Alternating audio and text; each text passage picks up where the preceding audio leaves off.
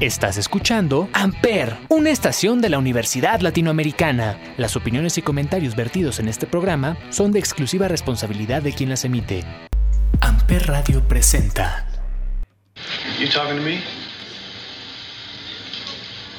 You talking to me? You talking to me?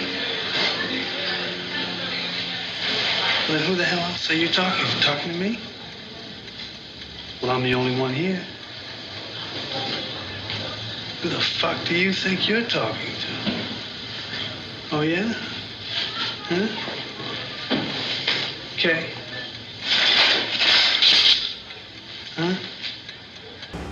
Hola a todos, bienvenidos como todos los jueves a un episodio más de este podcast llamado 35 milímetros a través de Amper Radio de la Universidad Latinoamericana y como todos los jueves nos acompaña Olivier. Olivier, ¿cómo estás? Hola, Ismael, aquí contento de estar en un episodio más de 35 milímetros después de que tuvimos aquí un, descanso de Día de Muertos, una semana sin programa.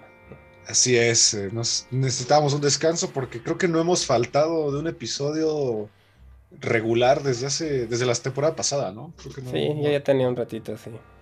Sin descansar, pero bueno, estamos aquí de vuelta para hablar eh, en una de las secciones que normalmente hacemos una vez al mes, que es de director. Entonces, en esta ocasión vamos a hablar de un director que por alguna razón no habíamos hablado de él, a pesar de que posiblemente sea de los tres directores más grandes de los últimos 50 años, junto con Steven Spielberg y tal vez Tarantino, que son de los más platicados.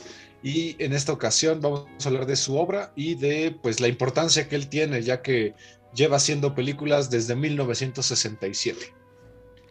Sí, justamente vamos a hablar de Martin Scorsese, que bueno, es uno, como ya dijo Ismael, de los, de los directores más reconocidos de Hollywood de la actualidad. Nació en 1942, un 17 de noviembre, en Queens, New York, en Estados Unidos, y bueno, que, creció en el barrio de Pequeña Italia, Little, Little Italy, en, este, en Estados Unidos, y con una familia que provenía de Sicilia. Así es. Martin Scorsese es posiblemente el director de gangsters por excelencia, eh, o por lo menos ha hecho las películas de gángster más populares que hay. Y también, pues algo muy típico de su obra es que tiene dos de los actores fetiche más reconocidos de la industria, que en este caso es Robert De Niro y Leonardo DiCaprio. Sí, justo él es un director que le gusta repetir con los mismos actores en varias películas, ¿no? Y pues sí, como dices, empezó con, con Robert De Niro y después lo sustituyó por, por Leonardo DiCaprio, ¿no? Y ahora pues, pues realmente es un director que es muy leal, ¿no? A sus actores, repiten muchos de sus actores a lo largo de, los, de todas sus películas. Sí, muy parecido a los que mencionamos, como Quentin Tarantino, que igual repite mucho sus actores, o hasta Spielberg, creo que también repite por ahí, usa mucho Harrison Ford, por ejemplo, o, él, por ejemplo, usa mucho eh, a John Williams para la música, creo que casi todas sus obras de John Williams, pero Martin Scorsese tiene eh, una peculiaridad que lo diferencia de los demás eh, directores, en mi opinión es que su filmografía siempre es como, como muy tipo Kubrick, ¿no? Que siempre es como muy metódico, siempre sabes que estás viendo una película de Scorsese por todo lo que pone en la producción y en la puesta en escena, ¿no? Sí, sus aspectos técnicos son bastante identificables.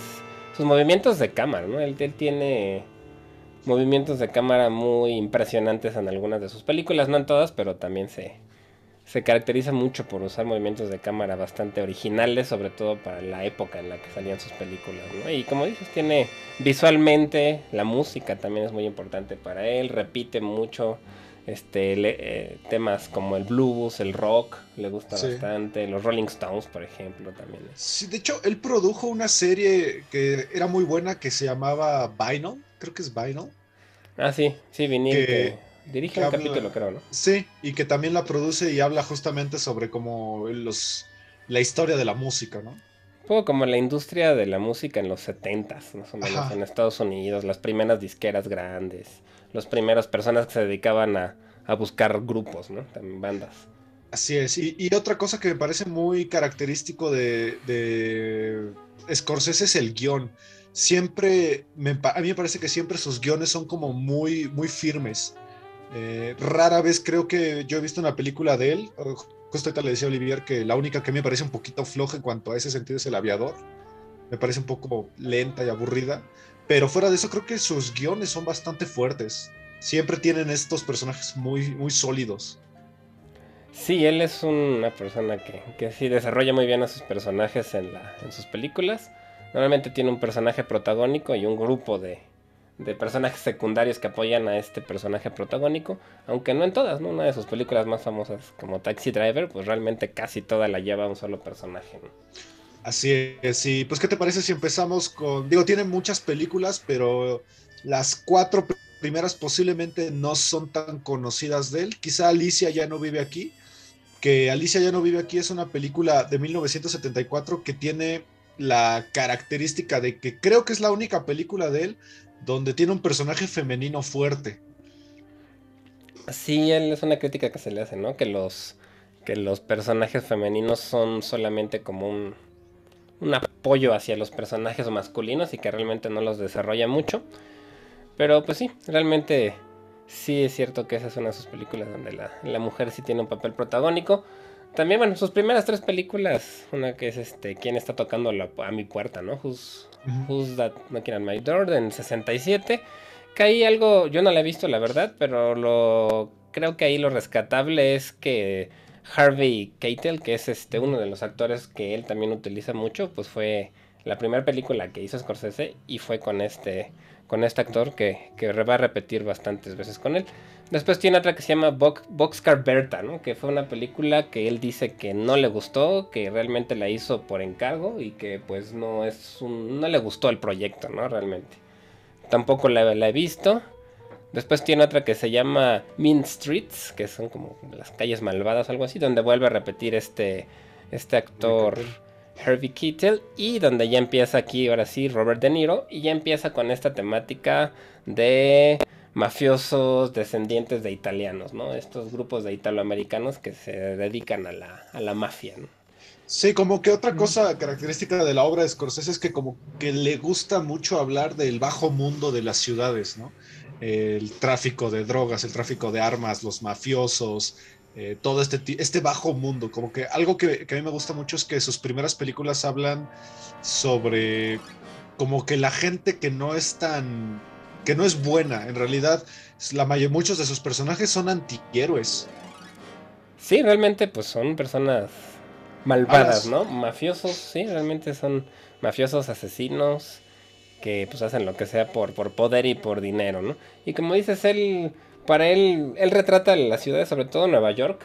Yo creo que tiene ahí un paralelo con Woody Allen, pero a diferencia de Woody Allen, él muestra las partes feas, ¿no? Las, los barrios bajos, los barrios violentos. Y Woody Allen pues muestra lo bonito, ¿no? Sí, Woody Allen es más romántico. Exacto. Pero los dos se centran mucho en Nueva York, nada más que él sí, ¿no? Y pues todo tiene mucho que ver con su familia, porque pues son italianos, vivían en, la pequeña Italia en, Nueva York. Y de ahí vienen sus temas, ¿no? Que es la, la mafia, la violencia. Y también tiene mucha presencia la religión católica.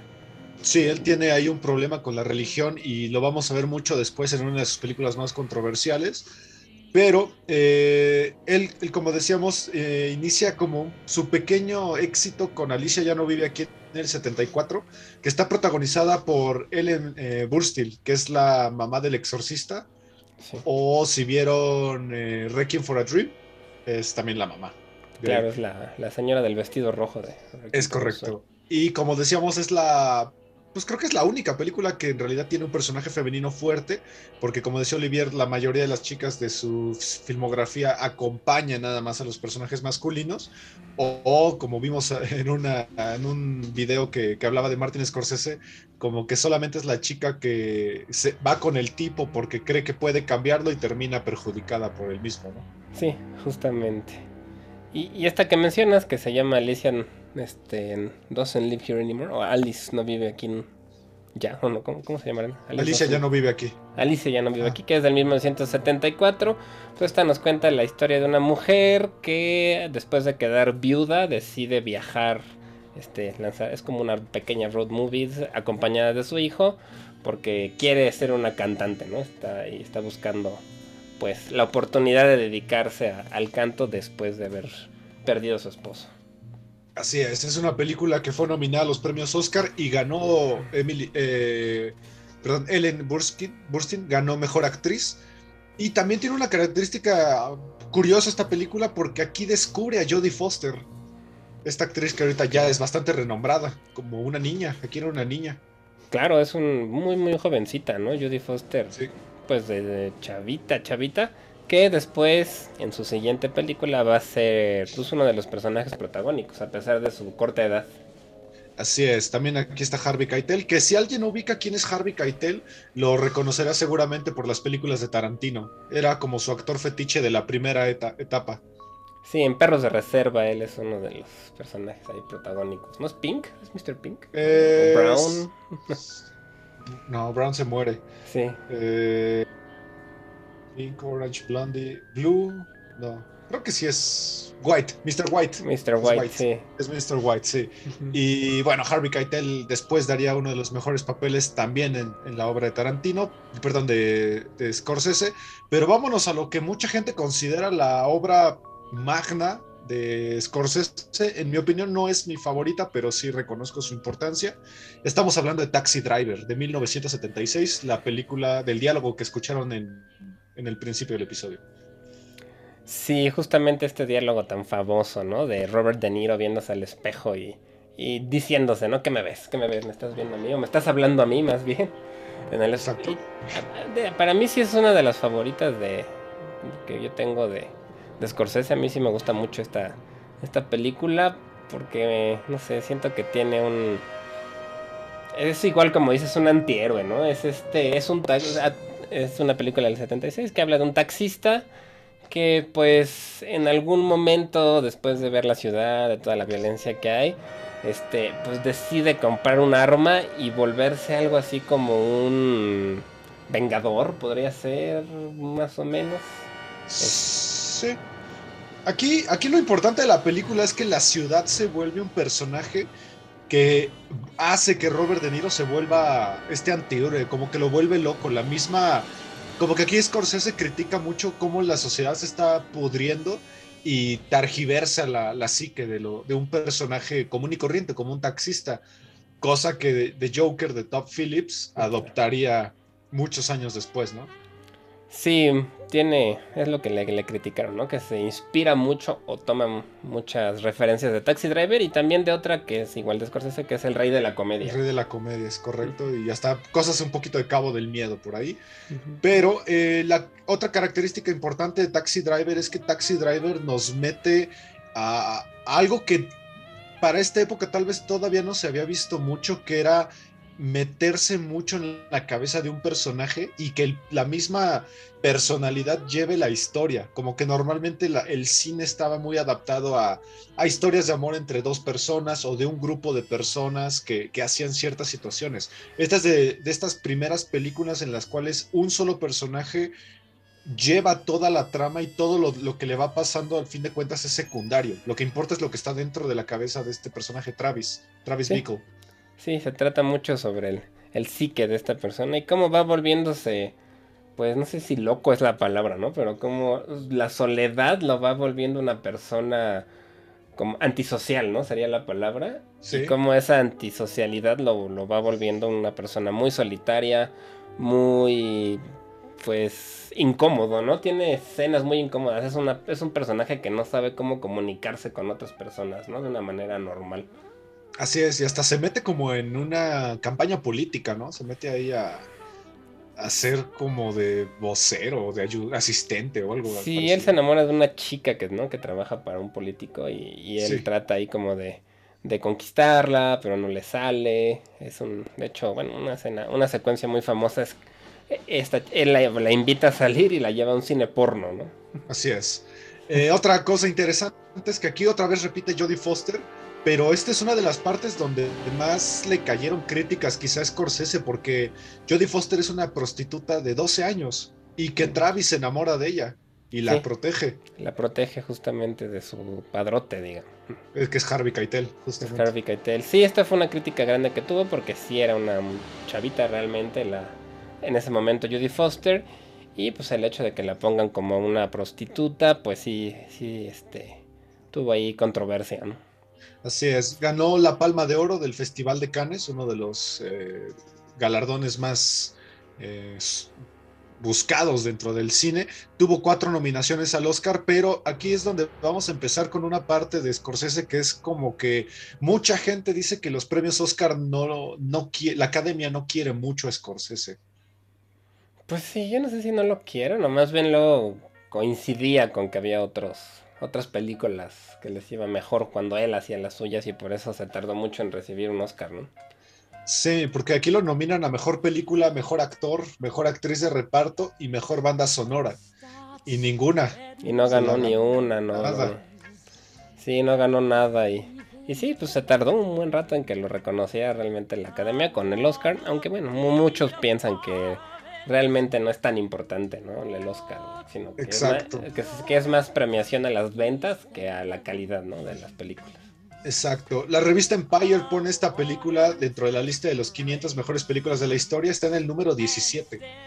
Sí, está muy alta. Es una película muy reconocida. También en IMDB, esta página donde hacen rankings de películas. Está en el, lugar 111 de todos los tiempos, que igual no está tan arriba, pero tampoco está tan mal, ¿no? de todos los tiempos, creo que es bastante buen, buen eh, lugar. Y Rotten Tomatoes, este sitio que ya les habíamos platicado alguna vez, eh, la tiene en el número eh, con un porcentaje de 98%, es decir, que tiene un guion casi perfecto.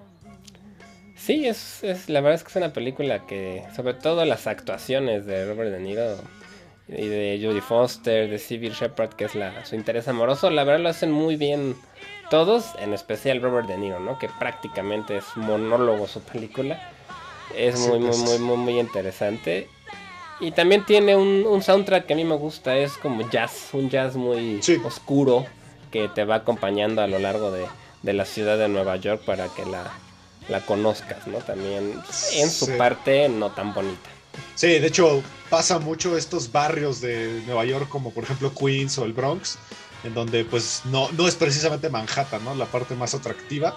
Eh, otro dato curioso es que el papel de Travis, en vez de ser Robert De Niro, la primera opción fue Dustin Hoffman pero Dustin Hoffman la rechazó porque leyó el guion y dijo que iba a ser una basura y que Scorsese estaba como un poco loco creyendo que tenía estas aficiones psicópatas y ya que vio la película pues dice que es uno de los peores errores de su carrera haber este rechazado este papel icónico, ¿no? Que, que, yo no me lo imagino con Dustin Hoffman. No, justo lo que te iba a comentar, no, tampoco me lo imagino. La verdad es que Dustin Hoffman como que no se ve rudo, ¿no? No es un, físicamente no se ve tan imponente como puede ser Robert De Niro, que si no se verá rudo, sí se ve gruñón, ¿no? O sea, sí tiene una cara imponente cuando se, enoja. Papá gruñón como su clásica película esta de los Fuckers. Ah, sí, justamente. Así, así es Robert De Niro en la vida real para mí. Sí, sí es un señor gruñón y sí parece que sí, ¿no? Porque últimamente está muy metido en la política y critica mucho al gobierno de Estados Unidos. Sí se ve medio gruñón. Sí. Otro dato curioso es que la frase, eh, bueno, el, eh, la escena icónica de la que estábamos hablando eh, es parodiada en una película que ya habíamos hablado anteriormente del cine mexicano que es Matando Cabos, pero ahí la, la transportan al español y quedó bastante bien, creo yo. Sí, Sí, hasta eso no está tan mal. Y pues tiene secuencias muy icónicas, ¿no? Como esta que le mencionó de que va al cine y le, invita a un cine porno sin él saber que es algo mal, ¿no? O sea, él lo hace pensando como, ah, sí, vamos al cine, ¿por qué no al cine porno? Eh, y, también la, una de las secuencias del final, que es donde él entra a una casa a rescatar a esta, a, esta, bueno, Judy Foster, que se llama Iris en, la, en la película hay una secuencia en la que él mata a bastantes personas con una pistola y este está muy padre esa secuencia. a mí me gusta la del supermercado. Que entra un tipo como a saltar el. es como un oxo, que los ah, entra a saltar y él empieza como esta afición por la, matanza, ¿no? Exacto, como que le. Pues sí, se vuelve un vengador y se da cuenta que, que lo puede hacer, ¿no? Y empieza a entrenar, se empieza. Tiene su secuencia de entrenamiento también, que es parte de la del espejo. Exactamente. Y, tiene una... Ya casi cuando al final de la película hay una parte en la que el edificio donde él entra a, defender a, la, a Judy Foster, hay una escena en la que con una grúa recorren todos los pisos del edificio y van pasando de un lado al otro. Esa está increíble, a mí me gusta mucho.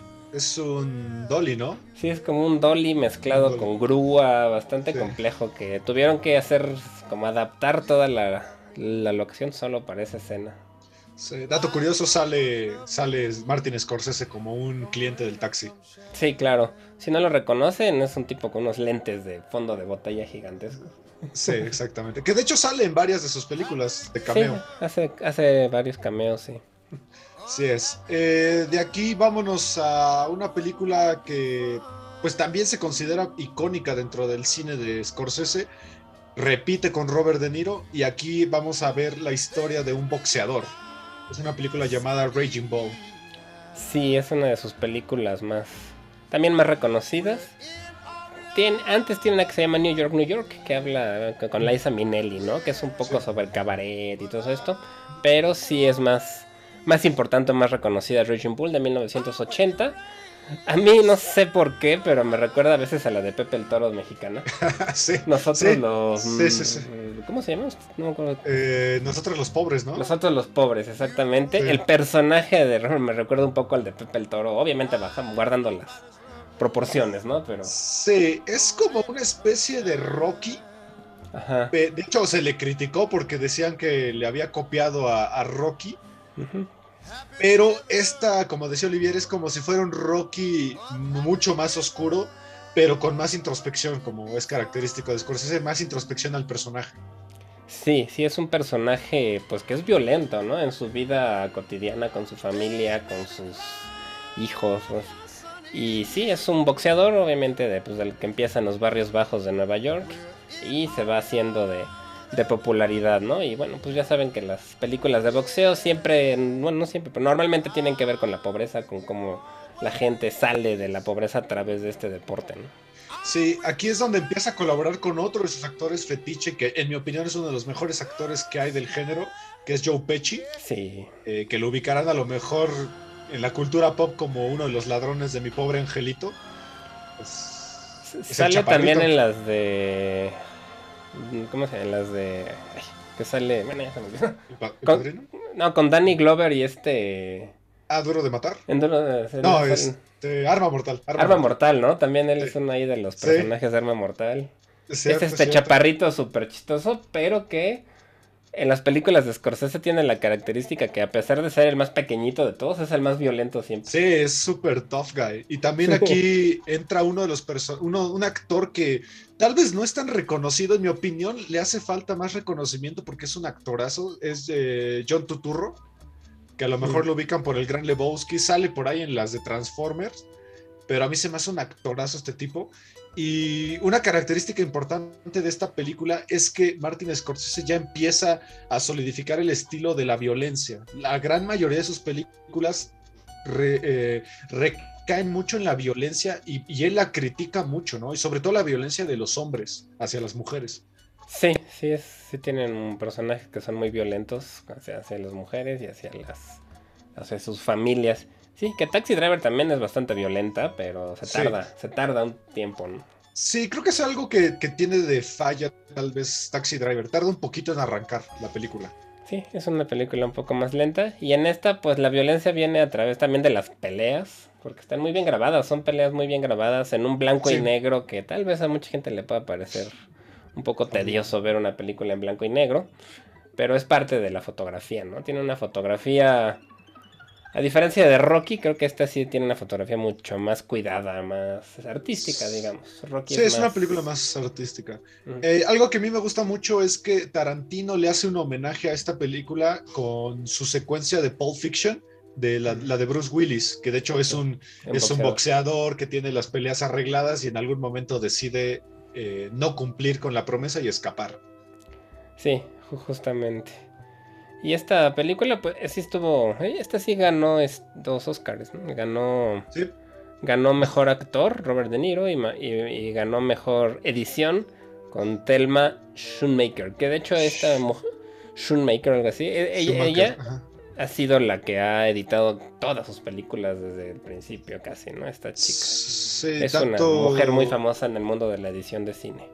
Dato también curioso, creo que es la mujer que más eh, premios Óscares ha ganado de técnicos. Sí, sí, es que es una. como editora es muy, muy reconocida y es parte importante de la cinematografía de Scorsese. Sí, otro dato curioso es que el guion es, es adaptado de Paul Schrader, pero eh, no acreditaron a Martin Scorsese y Robert De Niro porque ellos no querían como lo que estaba leyendo es que justamente la película como que era un experimento de Scorsese y Robert De Niro no quería como que la gente lo tachara de que era un actor que sabía que escribía mal. Entonces por eso decidió no acreditarse. No acreditarse en el guion. Que se quedara nada más como el actor. Es un libro de Jake LaMotta que se llama Raging Ball My Story. Raging Ball, exactamente. Y pues es una... Pues sí, si les gustan las películas de deportes, de boxeo sobre todo, pues vale la pena por las escenas de acción, pero también tiene mucho que ver con drama, con toda la historia personal de este boxeador y todo lo que gira alrededor de su familia.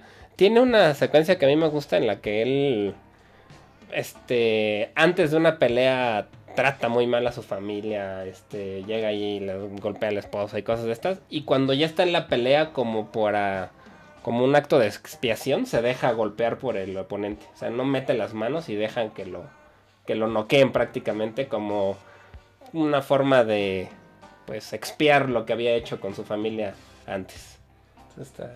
No estoy muy seguro si el episodio de Los Simpsons donde Homero se vuelve boxeador está inspirado en Raging Ball. Pues tiene un poco de todo, ¿no? También tiene ahí referencias de varias, sí. Sí. Eh, de aquí salta una película que en la época no le fue tan bien porque mucha gente la consideró como muy torpe o floja, pero en mi opinión, eh, de, eh, Joker de Top Phillips se inspiró completamente en esta y en Taxi Driver. Y estamos hablando del Rey de la Comedia de 1982. A mí me parece una película genial. Sí, esta es una película que habla sobre un actor de stand-up, ¿no? Un comediante, sí, de, de este tipo de género, conductor también de televisión.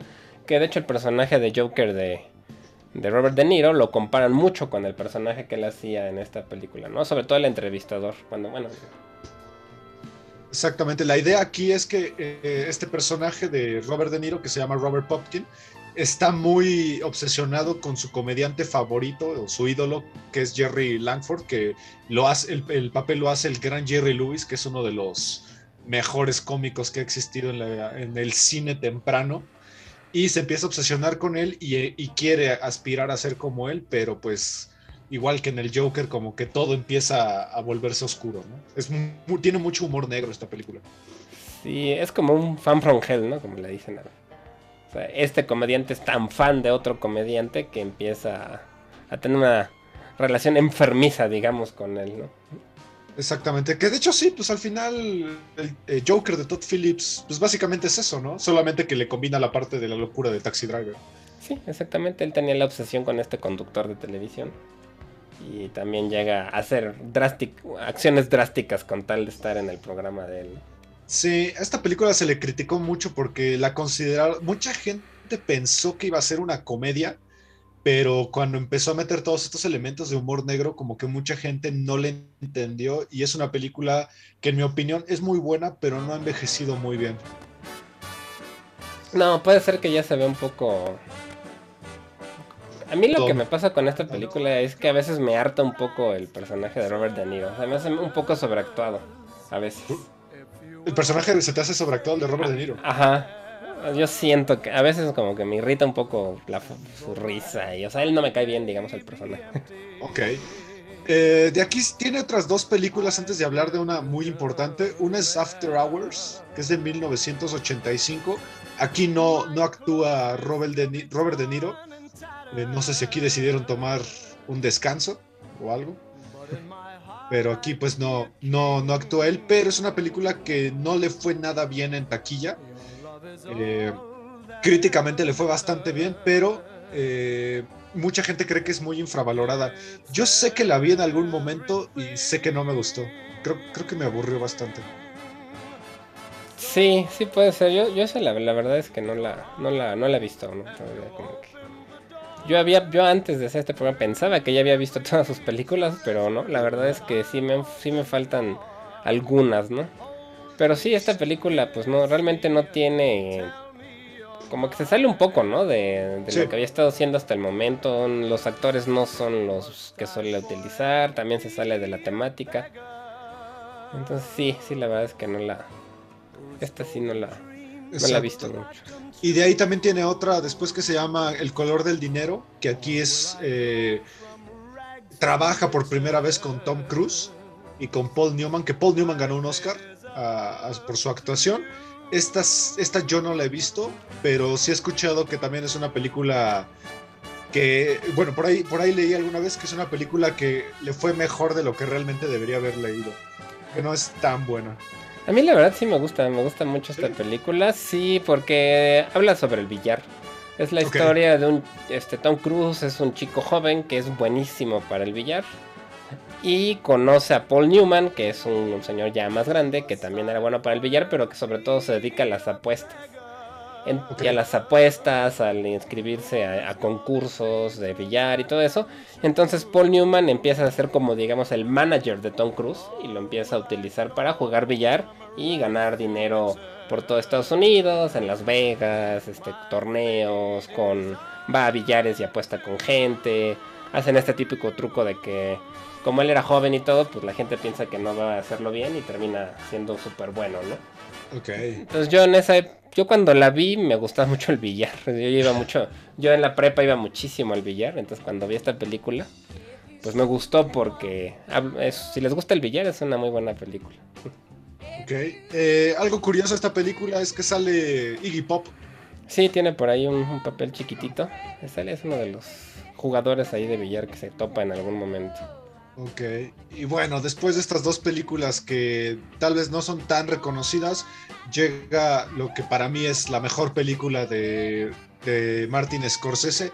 Una película que a mí la verdad me cambió mucho la vida cuando la vi porque, eh, bueno, yo desde niño joven era este clásico ateo pedorro que nada más quería ser ateo porque sí y nada más por estar en contra de la religión, pero esta película me confirmó que que la religión no está del todo tan mal si la quieres ver desde un punto de vista como más artístico.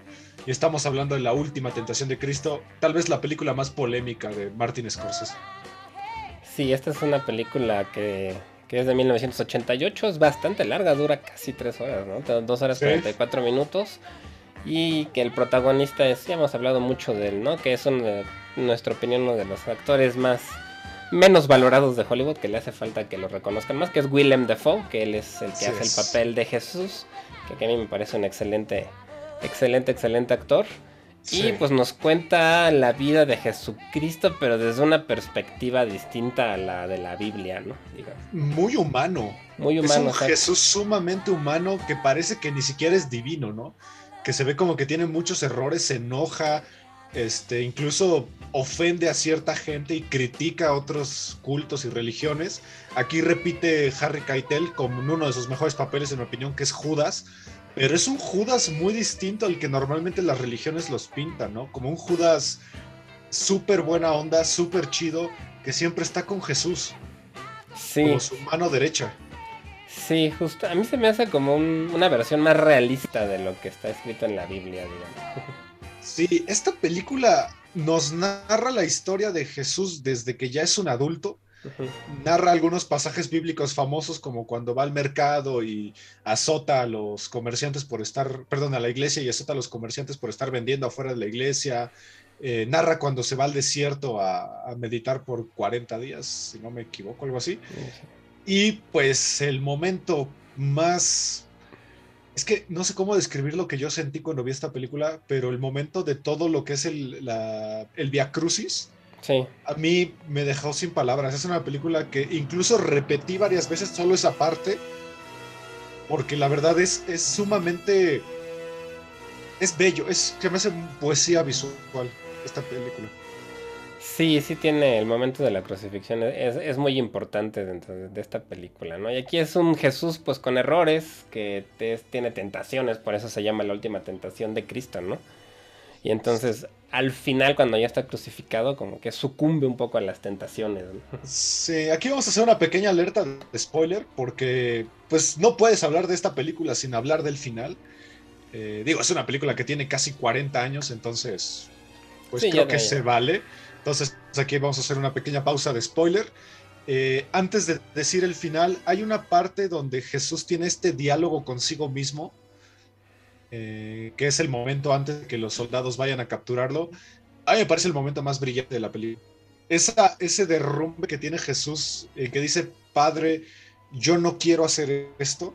Exacto. A mí me parece hermoso, o sea, me parece hermoso. O sea, tú normalmente creo que tienes esta imagen de que Jesús, pues, siempre estuvo eh, fiel, ¿no? A- al camino que Dios le puso. Eh, hay que, nada más hay que aclarar algo, nosotros no queremos, pues, atentar contra ninguna creencia de nadie. Esto No, es una película, nada más. Eh, pero esta, esta idea de que Jesús en algún momento no quiere hacer su misión, a mí me parece increíble. Sí, por eso yo siento que es una, algo más realista, ¿no? Porque de verdad sí él tiene esa duda, él no quiere ser el Mesías, no quiere pues, como tener la responsabilidad, ¿no? De Tiene pues, de- miedo. tiene miedo además de las consecuencias que va a tener el- que ya todos conocemos, ¿no? Así Entonces, es.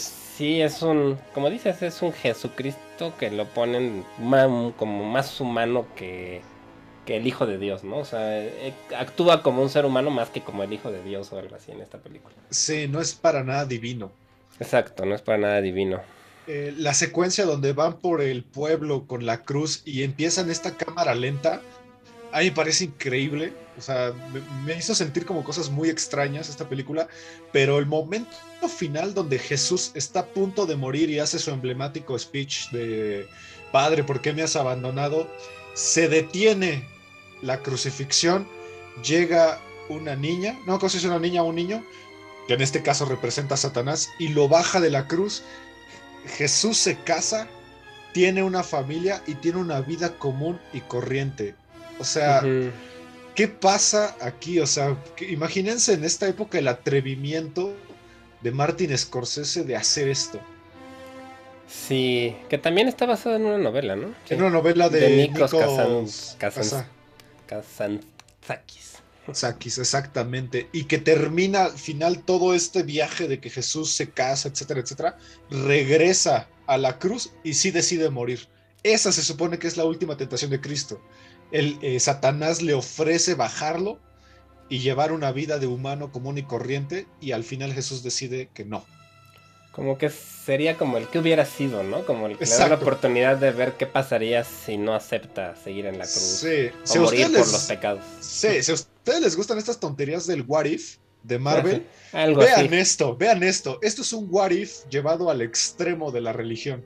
Sí, justamente que fue precisamente por el que fue tan controversial, porque obviamente los grupos religiosos, especialmente los más radicales, pues no les pareció en lo absoluto esta historia, ¿no? O sea, Exacto. De hecho, a México, si no me equivoco, a México esta película llegó hasta el 2004. estuvo o sea, censurada en esta- muchos países. Esta película tardó 16 años a llegar, en llegar a Latinoamérica porque la gente eh, no estaba lista para algo tan, tan fuerte. Es una película que es visualmente también muy fuerte. Sí, Digo, sí, no es como la de Mel Gibson. Es justo lo que te iba a comentar, ¿no? Que la, digamos que la versión de Mel Gibson es como el extremo, ¿no? Y del- digamos que se centra mucho en la parte de, de, pues parece tortura, una película de tortura prácticamente, ¿no? En el Via Crucis, en el sufrimiento, en todo este recorrido que hace con la cruz y cómo lo van torturando poco a poco. Y aquí es más, muchísimo menos que eso, pero para la época también fue bastante... Sí, de hecho, Pues hasta el, día de, hasta el día de hoy sigue prohibida en Filipinas y en Singapur. Sí, pues sí, sí son, son, son películas que obviamente si tienen sensibilidad a los temas religiosos y eso, pues tal vez no es para ustedes, ¿no? Pero si les gusta Sí. ver algo distinto, una interpretación distinta de lo que se conoce en la Biblia, pues está, es muy interesante y creo que también, como dices, te, te- te ayuda a poder reflexionar, ¿no? En, en pues, en el, en el papel de Jesucristo como un ser humano también. Sí, yo es lo que te decía, o sea, al final me cambió esta idea de ateo idiota que tenía. O sea, me volvió, no, no me quiero decir que me volvió creyente, sino que me volvió un poquito más consciente de, de la apertura hacia otras creencias, ¿sabes? Sí, claro. Eh, datos musicales interesantes, sale David Bowie como Poncio Pilato, que mucha gente lo criticó, dice que su actuación es fatal. A mí me parece que es es lo que es. Pues regular, ¿no? David Bowie, la verdad es que nunca fue excelente actor, pero lo intentó No, para nada. Y otro dato interesante es que la música está hecha por uno de mis compositores favoritos, que es Peter Gabriel.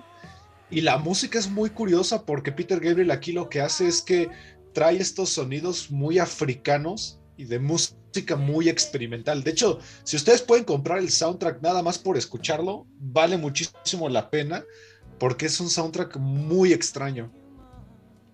Sí, sobre todo para, para el tema, ¿no? Sí. Y como, pues sí, como último dato curioso sale uno de mis actores favoritos que lamentablemente ya falleció, que es Harry Dean Stanton. Un actor súper infravalorado que sale en muchísimas películas, pero que mucha gente como que no ubica bien. Sí, son de esos actores que, que los has visto, pero no sabes dónde tal vez, ¿no? Ni cómo se llaman. A lo mejor lo ubican por Alien. Sale en Alien en la 1 y sale hasta en Two and a Half Men, como él mismo. Mm, claro, sí es cierto, no me acordaba. Que es uno de los amigos de Charlie. Sí, sí es cierto, no me acordaba de eso. Vean, eh, vean La Última Tentación de Cristo, es una película que creo yo que si la ven con la intención, puede que hasta les cambie un poquito la visión de, que tengan sobre las religiones. Sí, es una película reflexiva. Muy. Y de aquí pues se salta uno de sus grandes éxitos, eh, tal vez la película que más gente ubica de, de Martin Scorsese de la primera época, que es Goodfellas. Sí, esta es como su obra máxima de los mafiosos, ¿no? De los mafiosos italianos. Sí, tal vez junto al Padrino, ¿no? ¿Serían las dos películas más importantes de mafia? Yo creo que sí, sí, sí, junto a la trilogía del Padrino de Coppola y esta sí. Sí, la verdad es que sí es de las más, más importantes y como dices, de las más conocidas que tiene. Es una película de 1990 que también es larga. Scorsese tiene películas muy largas. Todas son de dos horas para arriba, creo. Sí, esta dura. 2.26. Dos horas 26. Sí, está larga, sí. Y pues, este. También está basada en un libro de Nicolás Peliegi que se llama Wise Guy. Y los actores, pues obviamente repite Robert De Niro, Ray Liotta, este Joe Pesci, Ryan Bracco, Paul Sorvino, Frank, son montones de italo, italianoamericanos, ¿no? Sí, que de hecho aquí es, en mi opinión, es el papel más chido de Joe Pesci. Sí, la verdad. da miedo Joe Pesci. Es el más. Sí, sí, sí. Él. No sé por qué a mí siempre me da risa, ¿no? Yo creo porque él es chiquito y tiene una voz muy chillona, ¿no? Tiene un tono de voz muy chillón. Pero aquí sí es un tipo que en, por momentos da risa y por otro lado, como dices, da miedo, porque sí es un asesino a sangre fría, ¿no? Realmente. Sí, aquí también Rey Liotta se vuelve pues un personaje muy popular, que de hecho yo nunca lo volví a ver como en algo tan, en algo importante durante muchos años. Lo volví a ver hasta la película de Adam Driver y Scarlett Johansson, que es Historia de un matrimonio. Sí. Ahí lo volví a ver, pero se me hizo raro porque es un gran actor. Pues sí, la verdad es que él, yo también yo, creo que es el mejor papel que, bueno, el, mejor papel en el que lo ubico realmente.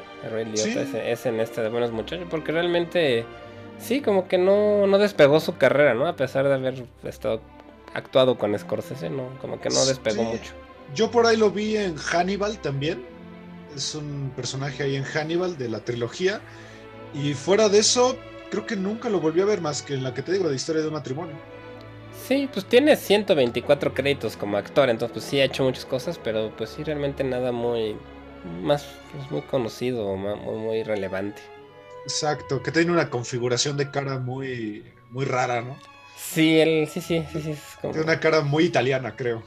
Sí, es que pues es el, el, chiste de estas películas, ¿no? Entonces, pues se cuenta la historia de una persona que empieza como su vida en la mafia, ¿no? Y se va contando pues como cómo se, desde cómo inician hasta cómo se van metiendo cada vez en más y más y más y más este violencia, crimen, pues sí.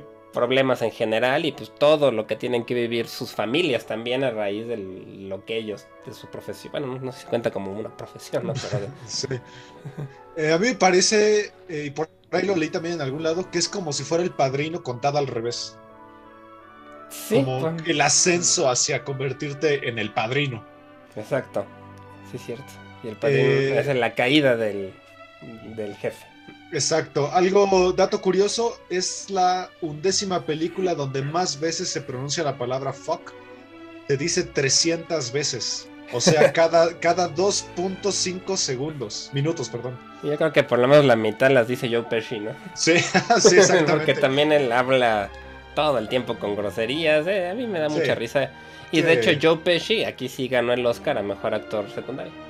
Es que la verdad, aquí Joe Pesci se lleva la película por completo.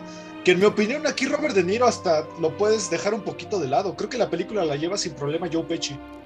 Sí, la verdad es que él es uno de los actores más fuertes de esta película, aunque también lo hacen bien todos, la verdad es, si les gustan las películas de mafiosos y por alguna razón no han visto esta, la verdad es que vale la pena. También ¿Qué está como al nivel de cara cortada un poco Scarface, Sí, solo que sí. es, es otro, no son mafiosos italianos, sino es un narcotraficante cubano me parece, pero, Sí, es otro estilo de mafia. pero, pero es similar.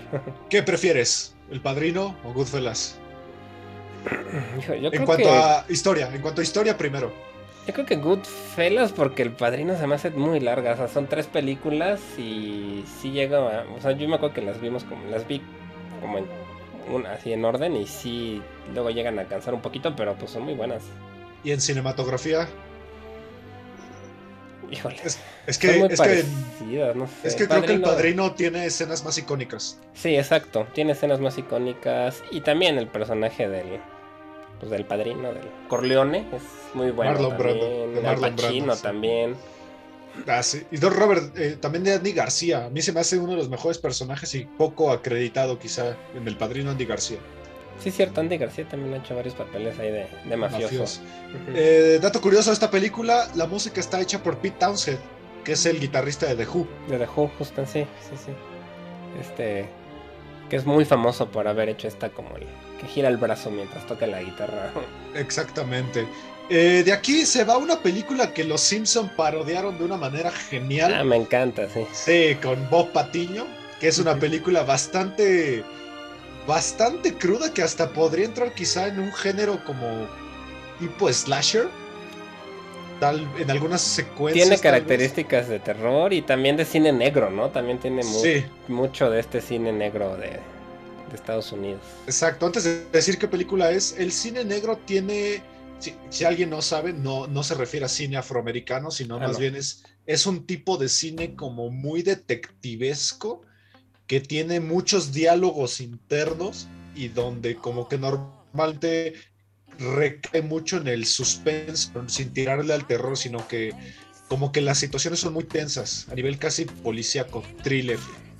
Sí, son estas, como dices, son voz en off, ¿no? Donde el perso- se escucha lo que el personaje piensa, pero no está hablando realmente, de- no, no mueve la boca, Sí. ¿no? Sino que se escuchan todos sus pensamientos.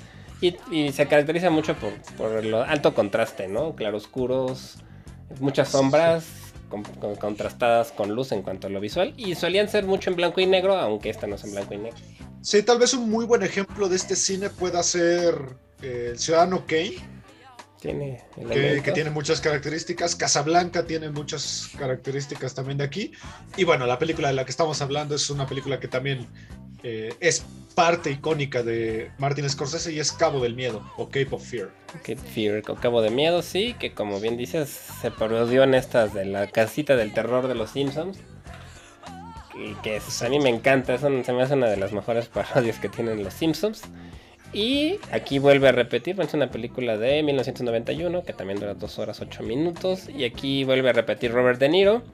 Y en contraparte está Nick Nolte, que es este pues, actor que ahora ya está un poco extraño, ¿no? Como que digamos que no envejeció muy bien, pero en ese momento era joven. Jessica Lange, que también es una actriz bastante reconocida. Juliette Lewis, muy, muy chiquita, que era una niña, adolescente, digamos. Sí. Eh, Juliette Lewis creo que fue de sus primeros papeles importantes, porque ya Sí. después este Oliver Stone la agarra para hacer una mejor, de una de las mejores películas que yo he visto, que es este Natural Born Killers, Sí, justamente ya. Ese es un guion de, de Tarantino, ¿no? de Tarantino, sí. El guion, el guion es de Tarantino. Pero sí, justo ella de adolescente. Sale Gregory Peck, que fue un actor Gregory muy clásico del cine de Estados Unidos de, de la época un Sí, poco es. más ¿De qué, antigua. ¿De qué va Cabo del Miedo? Esta es la historia de un convicto que está en la cárcel por violación que, y que cuando sale, este, pues va a vengarse del abogado que fue el que, por no defenderlo bien, terminó él en la cárcel, o, él considera que por el mal papel de su abogado fue que él terminó en la cárcel y va a vengarse de él. Así es. Eh, si ubican este episodio de Los Simpsons es cuando Bob Patiño decide vengarse de, de Bart y que hacen una secuencia increíble en el bote casa. Este, y donde él tiene que cantar una ópera completa para que Bart lo distraiga, ¿no? Sí, también está esta secuencia bien chistosa que él, que él se amarra con un cinturón al carro para seguirlos y, y entonces Homero decide meterse por un campo de nopales. está bien padre. Y, y, en esta película sí sale esa parte en la que él se amarra con el cinturón al auto de ellos, ¿no? Para seguirlo. Sí, esto es una eh, es un remake. Sí, de hecho. de, una película de 1962 donde también salen eh, Gregory Peck y Martin Balsam. Sí, ahí Gregory Peck es el, pues el me parece que el, personaje principal exactamente. Max Cady. Max, Cady. que es el, el, sí, es una película que posiblemente no sea tan, eh, ¿cómo decirlo? Entretenida, tal vez. Es muy de diálogo, como buen cine negro. Eh, que en inglés mucha gente lo conoce como cine noir. Sí, noir, cine, sí, cine negro. Porque viene un poco de Francia, ¿no? También tiene sus raíces, ¿saben? Algo del cine francés. Listo. Sí, entonces Cabo del Miedo es una película que ah, se nutre mucho del guion y de los diálogos como buen cine negro, pero al final es una película que si entras en la convención, la verdad es muy buena. Robert De Niro aquí te aterra. Sí, la verdad a mí me gusta mucho. Es un papel del típico acosador bully este que persigue a esta al abogado y a su familia y pues está decidido a, destruirlos, ¿no? Y sí, sí, es un personaje pues repugnante en, entre la película. Y también hay una parte que, que también parodia en Los Simpsons que él está en el cine fumando un puro, ah, riéndose a un volumen enorme, ¿no? Que también es... creo que esa es de las mejores secuencias del, homenaje de los Simpsons. Sí, sí, Homero, la, verdad. Homero termina siendo el idiota del cine. Sí, justamente, sí. es muy bueno. Eh, de aquí nos vamos a una película del 93 que también creo que rompe un poco el estilo que normalmente traía Scorsese, que es La Edad de la Inocencia, una película que, pues, que es hasta de época. Sí, es una película de época, salió en 1993 y también dura más de dos horas, dos horas veinte. Está basada también en, un, en una novela de Edith Wharton. Y como dices, es, de, época, ¿no? Cuéntale, está en, el, en Nueva York en el siglo XIX. Sí, es. Es una película que está protagonizada por, lo, por el que muchas personas consideran el mejor actor de todos los tiempos, que es Daniel Day-Lewis que si no me equivoco es el actor más ganador de Oscars de la historia. Creo que tiene tres o cuatro. Daniel Day-Lewis, a mí se me hace un actorazo. Pues por ahí anda Tom, Tom Hanks también, por ahí anda. Pero sí, sí, Creo que sí es él. También sale Michelle Pfeiffer, guapísima. Y también uno de los primeros papeles importantes de Winona Ryder. Sí, sí, es uno de los primeros papeles que tiene ahí importantes. Michelle Pfeiffer cuando estaba como en su punto alto, ¿no? De la carrera de, de fama. Y pues Daniel Day-Lewis, que, que bueno, también, como dices, ¿no? Es un actor, sobre todo de método, ¿no? De esos que se clavan y viven en el personaje por meses. Sí, ahí tal vez un día dediquemos un episodio a cosas que ha hecho él. Pero bueno, Michelle Pfeiffer aquí estaba saliendo de Batman. Ella es eh, Gatúbela y también ya venía de Scarface. Justamente, sí, de, de Scarface.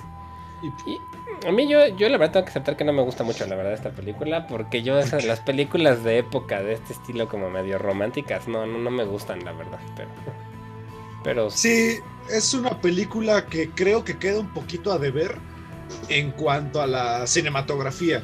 Porque hay películas de época que ya hemos mencionado aquí como la, eh, Barry Lyndon de, de Kubrick o Amadeus, que mencionamos la vez pasada, que la verdad aquí eh, le meten mucho a la, producción. Creo aquí queda un, queda un poquito de ver. Me parece floja, me parece de las más flojas de él. Sí, a mí tampoco, la verdad no, me fascina.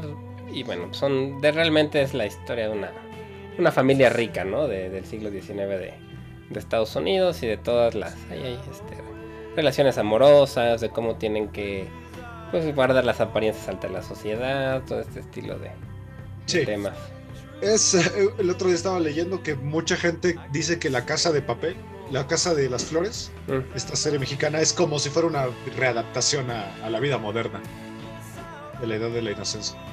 Como esta familia rica que guarda las apariencias pero que tiene sus secretos muy, Muy muy metidos. Sí, Yo la verdad no la he visto La Casa de las Flores, entonces no sé, pero no te pierdas de nada. Es una telenovela común y corriente. sí es lo que me, es lo que he visto. Pero ganó mejor vestuario. La verdad, eso sí, la Sí. producción de vestuario está impecable. Sí, todo el diseño de producción está bastante bien.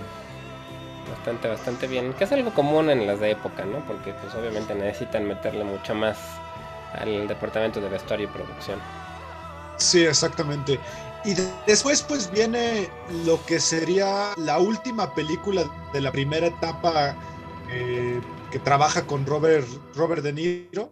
Des- muchísimos años después volvería con él, casi 25 años después, y estamos hablando de Casino. Más de 26, 26 años después vuelve a trabajar con él. Con Sí. este es Casino. Sí, Casino en 1990, de 1995, que también dura casi 3 horas, 2 horas 3, 58 minutos, protagonizada por Robert De Niro, este Sharon Stone, que también era uno de sus momentos altos de su carrera, repito otra vez Joe Pesci, James Wood, Don Rickles, bastante igual, este, actores que ya habían participado con, con Tarantino en otras películas. Y pues cuenta la historia de un casino y su, sus administradores, ¿no? Y todo lo que tienen que hacer pues para mantener a flote este- estos negocios. Así es. Eh, Joe Pesci interpreta a un personaje llamado Nicky Santoro, que de hecho es- en la vida real sí existió y era un miembro importante de la mafia. Sí, justamente es, es- es- aquí es más bien como un mafioso contra un jefe de un casino, ¿no? Algo así como que- Sí. Que de hecho creo que las películas estas de... ¿Cómo se llaman? Este, Ocean's Eleven, Ocean's 13 y esas están muy, muy inspiradas en estas películas porque de hecho el papel de Andy García en esas películas es justamente muy parecido al de, Mar- al de Robert De Niro aquí. Sí, sí se parecen un poco. Yo esta debo de confesar que me aburrió muchísimo cuando la vi hace ya muchos años porque es larguísima, son muchos diálogos, no hay tanta acción. Sí hay algunas escenas, pero no como en la de Goodfellas, por ejemplo. Entonces yo siento que es una película pesada, que, que, que sí está buena, vale la pena por las actuaciones, pero sí es, podría parecer muy pesada, por lo menos en mi opinión. Sí es pesada, es muy larga, tal vez innecesariamente larga. Eh, de hecho cuentan muchas, hay muchas historias de los personajes que en mi opinión podrías evitar y la película puede seguir funcionando. Eh, algo curioso de la película es que la película fue clasificación 17, eh, NC 17 se llama, eh, pero la tuvieron que reeditar y cambiar la clasificación R Sí, por porque su sí, violencia. tiene violencia, escenas de sexo también, cosas más. Que no me parece tan... Sí, no, tampoco tanto. También por el para. lenguaje, tal vez, porque pues igual hablan con groserías. Joe Pesci. Sí, igual Joe Pesci. Aquí esta solo estuvo nominada a Sharon Stone a Mejor Actriz, pero no, no ganó. A mí lo que me gustaba de esta película es el soundtrack. Eh, tiene, tiene canciones de Les Paul, tiene canciones de Roxy Music, de Fleetwood Mac, eh, Devo también hace mucho, muchas canciones aquí. Entonces a mí el soundtrack me parece algo fuerte de la película, pero tienes razón. Es una película que como adjetivo creo que es pesada. Sí, es, es pesada y bueno, si no les gusta el tema de los casinos, todo esto puede resultar bastante, pues sí, bas- difícil de, de terminar, ¿no? Sí, después en el 97 hace una película muy rara, que es una película biográfica que se llama Kundun. Sí, esta es una película que habla del Dalai Lama, ¿no? De, El decimocuarto Dalai Lama. Exactamente, y pues toda esta pleito que hasta la fecha siguen teniendo con China, ¿no? El Tíbet Eh. su pleito con China. Sí, para quien no tenga tan, eh, contexto de esto, eh, China en los años 60, creo, decide invadir el Tíbet y pues mete un régimen totalitario y muchos de estos eh, pues monjes se exilian a sí mismos para pues no sucumbir ante el régimen y muchos de ellos se van a vivir a la India o a Nepal, etcétera, etcétera. Exactamente. Y pues esto cuenta la historia desde, desde que es chiquito hasta su adultez. del decimocuarto Dalai Lama y pues de todas las decisiones que tiene que tomar para pues, pues, por consecuencia del gobierno chino y de la presión que ejercen sobre el Tíbet, ¿no? Que es algo que pues hasta la fecha sigue vigente. Sí. Eh, esta película se estrenó eh, de igual manera que una película que también habla de algo así similar, que se llama Siete años en el Tíbet, de, Sí. de Brad, Brad- Pitt, Ajá. que me parece superior, la de Brad Pitt. Eh, Justo es lo que te iba a decir. A mí me gusta más la de Brad Pitt, me parece más. Más entretenida, tal vez, exacto, ¿no? más entretenida, más digerible. Esta se basa, la de Scorsese, como que sí es mucho más. Como que sí se basa mucho en la tradición, ¿no? De, de Tíbet, la fotografía, o sea, sí está muy clavada en, en todo el Es- aspecto religioso, en los rituales. Creo que esta es más documental. Ándale, exactamente, podría ser equiparable a un que- documental. Sí, mientras que la de Brad Pitt es más cinematográfica, más historia. Exacto, tiene más, más historia y pues sí, justamente es un poquito más... Sí, a mí me parece más fácil de ver, aunque este es increíble, los vestuarios, este, las actuaciones, porque sí utiliza este, a, a gente realmente del Tíbet. Sí, dato curioso, por culpa de esta película, Martin Scorsese, Melissa Matheson y en el que en ese entonces era su esposo Harrison Ford, están vetados del Tíbet. Así Pues que sí. es que, bueno, recordemos que, eh, bueno, si no lo saben, China eh, tiene muy restringida la entrada al Tíbet. Y de hecho pueden buscar muchos, eh, ni siquiera documentales, muchos reportajes sobre el Tíbet y muchos de los periodistas que van ni siquiera pueden hablar explícitamente del tema dentro del Tíbet. Se dice que hay cámaras por todos lados, tienes prohibido incluso portar o enseñar fotos del Dalai Lama y como que tiene muy controlada ahí la, la comunicación, ¿no? Sí, sí, sí, sí, está China, lo- los tiene bastante controlados ahorita al Tíbet.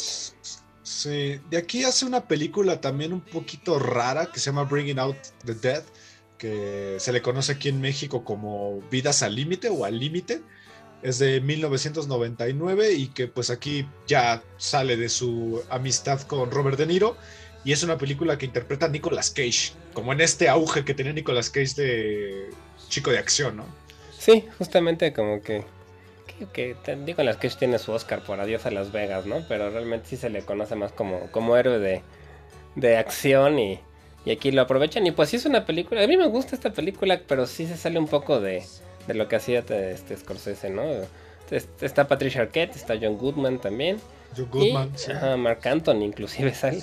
Ah, sí, es cierto. Mark Anthony por ahí Sí, anda. Y pues cuenta la historia de un paramédico, ¿no? Que se. Pues que está como obsesionado por, por un paciente al que no pudo salvar. Sí, es una película que a mí como que siempre que la, la recuerdo me parece de esas películas del 5, de permanencia voluntaria. Puede ser, sí, sí, sí. Es una película, 7.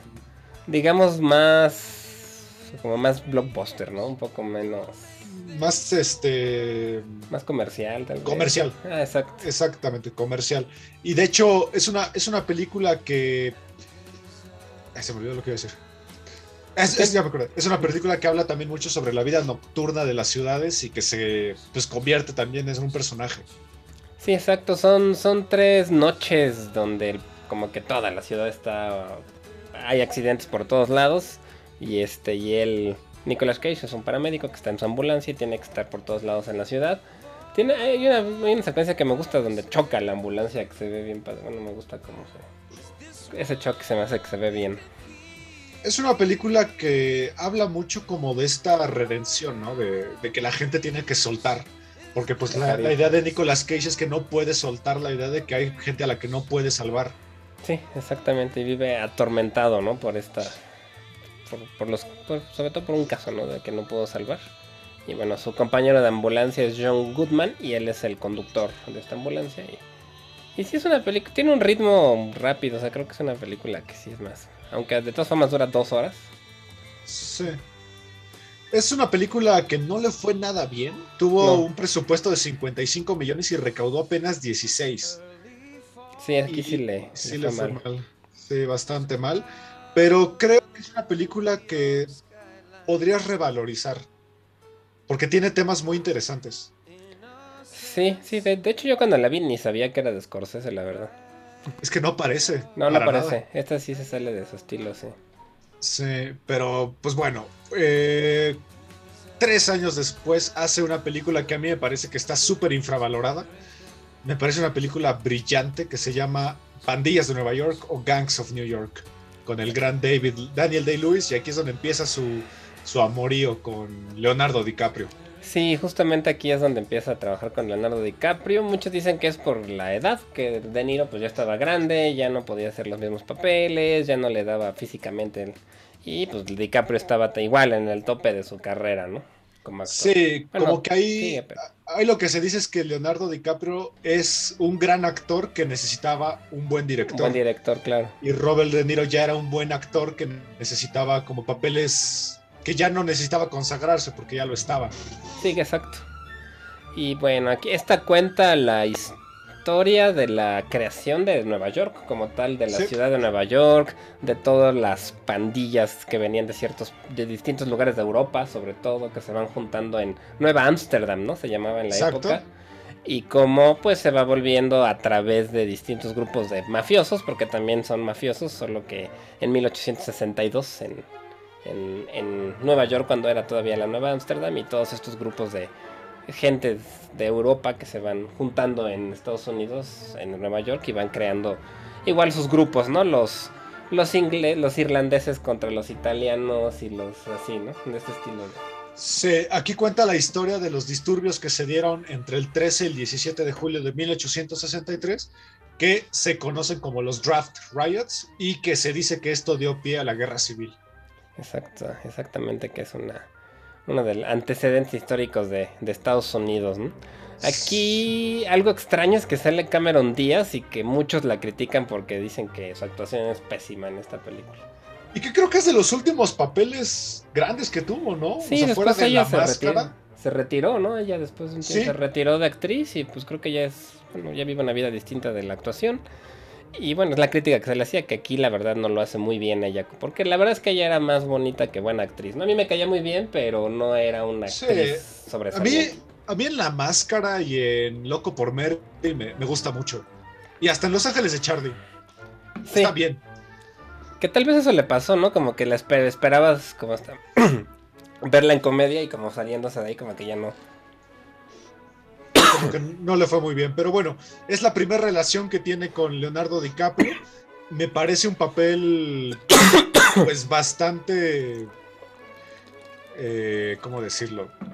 Reservado, quizá de Leonardo, porque al final Leonardo DiCaprio también es un actor de método que se mete mucho en esta parte de las actuaciones bastante explícitas. Eh, pero tiene un elenco bastante interesante. Es Daniel de Lewis, Leonardo DiCaprio, Cameron Díaz, Liam Neeson, también anda por acá que ese, su papel a mí se me hace muy bueno, es el, padre balón. Eh, también tiene por ahí actuaciones, pues de actores no tan conocidos tal vez de nombre, pero que visualmente sí los ubicas. Sí, tienen muy bien, muy buen elenco. La verdad y las, también todo el diseño de producción. Está muy padre, la verdad. Sí, aquí el guion es también bastante bueno, pero al final creo que es una película que pasó sin pena ni gloria en realidad, pero en mi opinión creo que es una película que vale mucho la pena ver porque los, el, a mí el vestuario se me hace genial.